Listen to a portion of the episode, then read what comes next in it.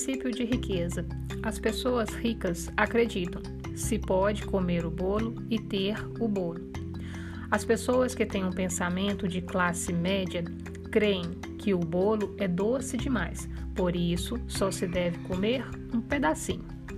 As pessoas de mentalidade pobre, por acreditarem que não merecem o bolo, pedem uma rosquinha, se concentram no furo e se perguntam por que elas não têm nada?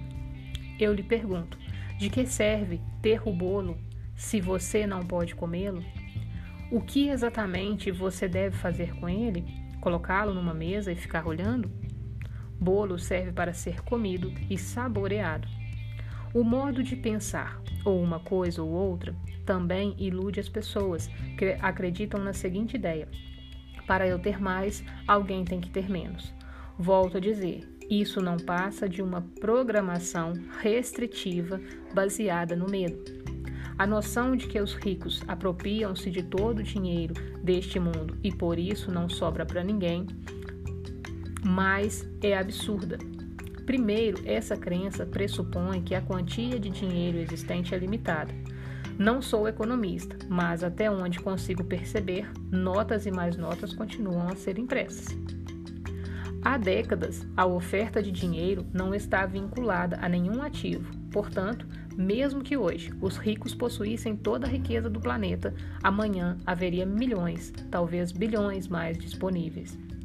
Outro aspecto que simpatizantes dessa visão limitada parecem não observar é que o mesmo dinheiro pode ser usado indefinidamente para criar valor para outras pessoas. Vou dar um exemplo.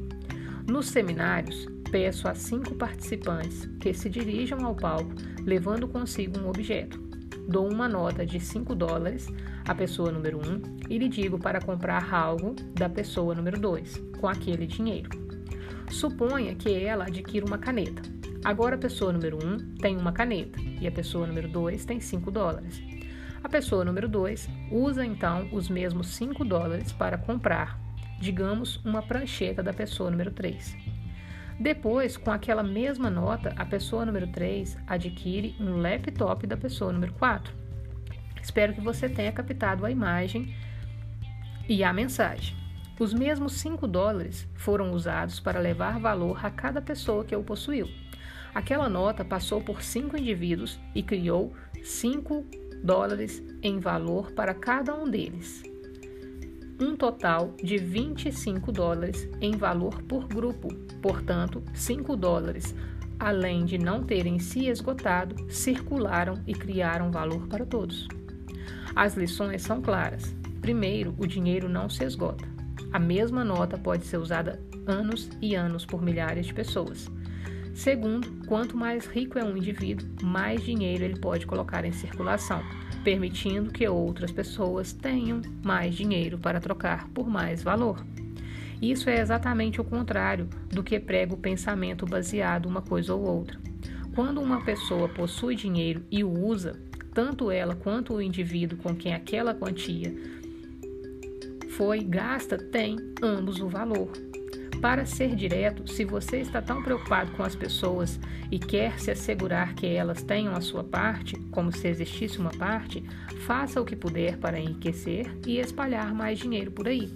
Eu o estimulo a se livrar do mito de que o dinheiro é mau e de que você deixará de ser bom ou tão puro se enriquecer. Essa crença é uma grande besteira e se você continuar a aceitá-la, ficará empacado num importante aspecto da sua vida. Ser bondoso, generoso e afetuoso não tem nada a ver com a quantidade de notas que há na sua carteira. Essas qualidades vêm do que existe no seu coração. Ser puro e espiritualizado não tem relação com a sua conta bancária. Esses atributos se originam do que está na sua alma. Acreditar que o dinheiro tem o poder de torná-lo bom ou mal não passa do modo de pensar, ou uma coisa ou outra. Puro lixo programado que não ajuda em nada na sua felicidade e no seu sucesso. Essa ideia também não tem a menor utilidade para as pessoas ao seu redor, especialmente para as crianças.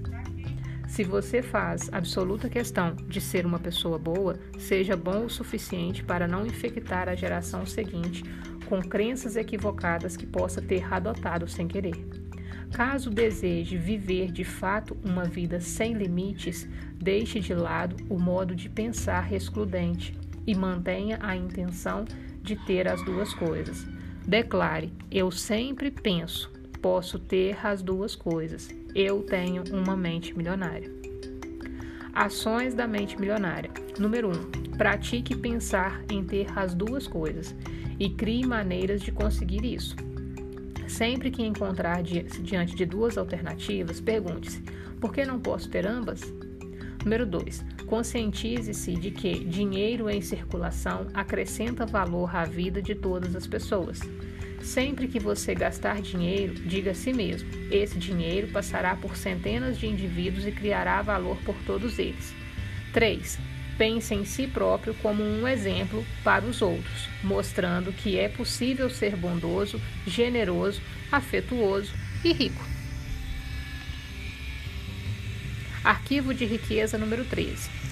As pessoas ricas focalizam o seu patrimônio líquido. As pessoas de mentalidade pobre focalizam seu rendimento mensal. Em geral, quando o assunto é dinheiro, as pessoas frequentemente perguntam: quanto você ganha? É raro ouvirmos quanto vale o seu patrimônio? Pouca gente fala assim, a não ser nos ambientes de alta classe. Nesses lugares, as conversas sobre dinheiro costumam dizer a respeito ao patrimônio. O Pedro acabou de vender as ações. Ele agora tem um patrimônio de mais de 3 milhões.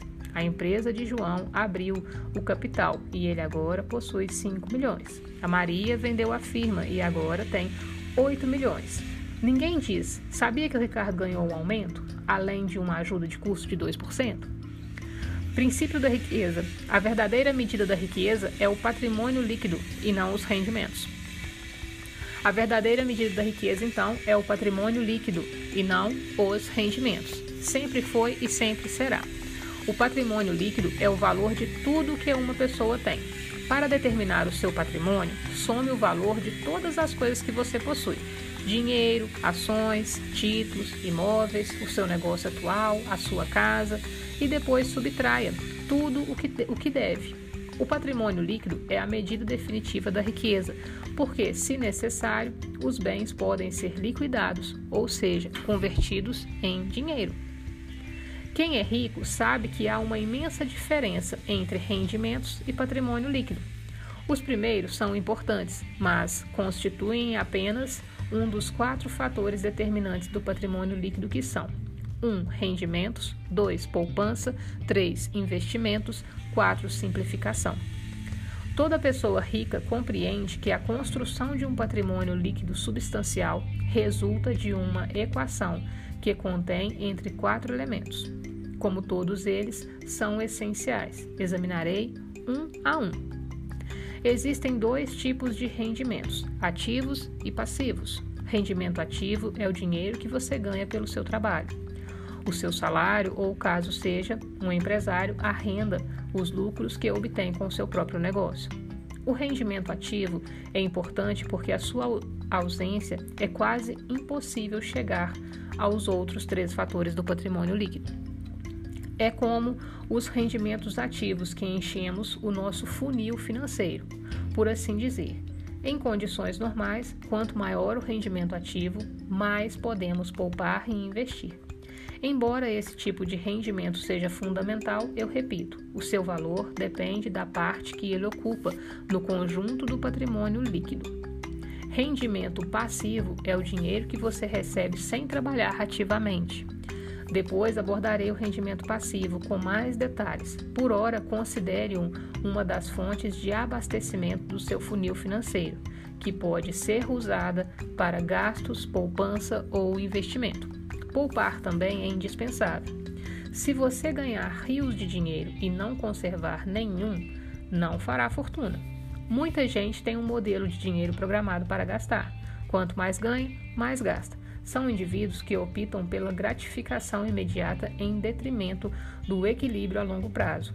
Os gastadores têm três lemas. O primeiro é: Ah, é só dinheiro. Consequentemente, dinheiro é algo que eles não possuem grande quantidade. Segundo é, tudo que vai, vem. Pelo menos é o do, é do que gostariam, porque o seu terceiro lema é: sinto muito, agora não dá, estou quebrado. Sem rendimentos para encher o funil financeiro e sem poupança para conservá-lo, é impossível passar para o próximo fator do patrimônio líquido.